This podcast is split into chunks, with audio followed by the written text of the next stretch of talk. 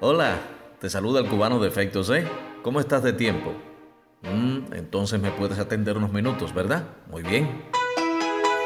Es muy probable que hayas vivido algo parecido a lo que te voy a contar. Muchos amigos, familiares e incluso conocidos no hacen más que hablar del COVID-19, del cambio brusco que le provocó la pandemia a sus vidas y la angustia que vivieron o aún viven por la quiebra de su cotidianidad.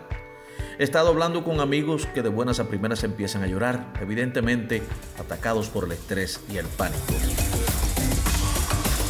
Para el investigador de origen húngaro Hans Selye, el estrés es la respuesta inespecífica del cuerpo humano a cualquier demanda realizada sobre él. Selye explica que es un estado de activación disfuncional que aparece en diferentes cuadros clínicos. Y lo peor de todo, a veces no nos damos cuenta de que somos víctimas del estrés. Somos rehenes de una respuesta biológica que envuelve las secreciones hormonales, las cuales nos causan diferentes reacciones en una etapa extremadamente difícil.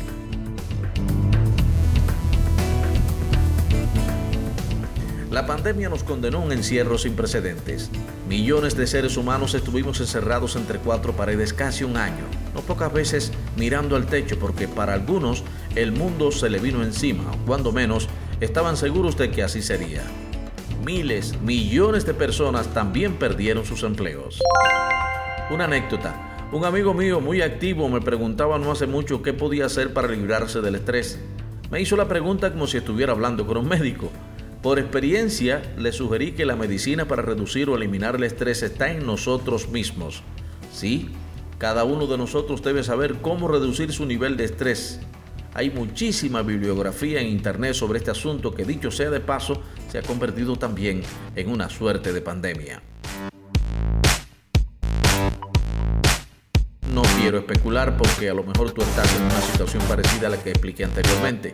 No obstante, atiéndeme bien a esto que te voy a decir. Una máxima que no falla.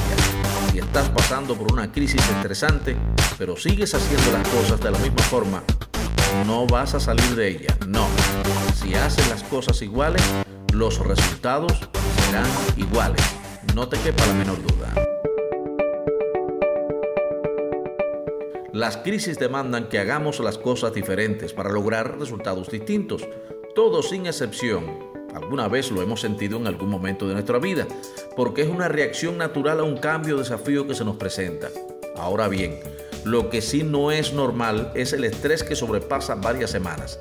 Hay que aprender a manejarlo, en primer lugar reconociéndolo, detectando las señales de que esa patología sigilosa está en usted o en mí.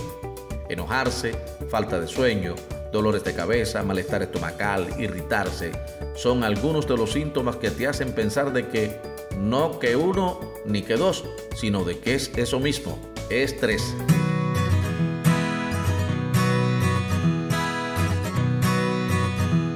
Es probable que estés preguntándote, bueno, ¿y cómo le hago?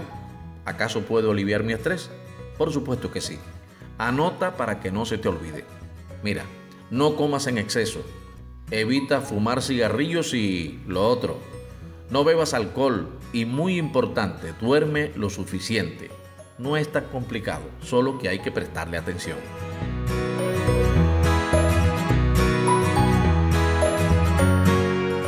Si deseas saber un poquito más, aquí te van estas recomendaciones. Reconoce las cosas que no puedes cambiar. Evita las situaciones estresantes. Haz ejercicios físicos. Transforma tu perspectiva de vida. Es decir, es importante que desarrolles una actitud mucho más positiva ante los desafíos de la vida. Haz cosas que puedes disfrutar. Aprende nuevas formas de relajación. Conéctate más con tus seres queridos. Establece una dieta saludable y escucha esta última que te voy a decir. Aprende a decir que no. Así que te quedaste pensando en la última recomendación. Es muy sencillo explicarlo. Si tu estrés lo genera la realización de muchas tareas, ya sea en la casa o en tu empresa, entonces tienes que aprender a establecer límites. Eso quiere decir, aprende a decir no, ni más ni menos. Hans Selye, el húngaro que tanto estudió el estrés, dijo una frase que a mí me resulta muy válida. No es el estrés lo que nos mata, sino cómo reaccionamos ante él.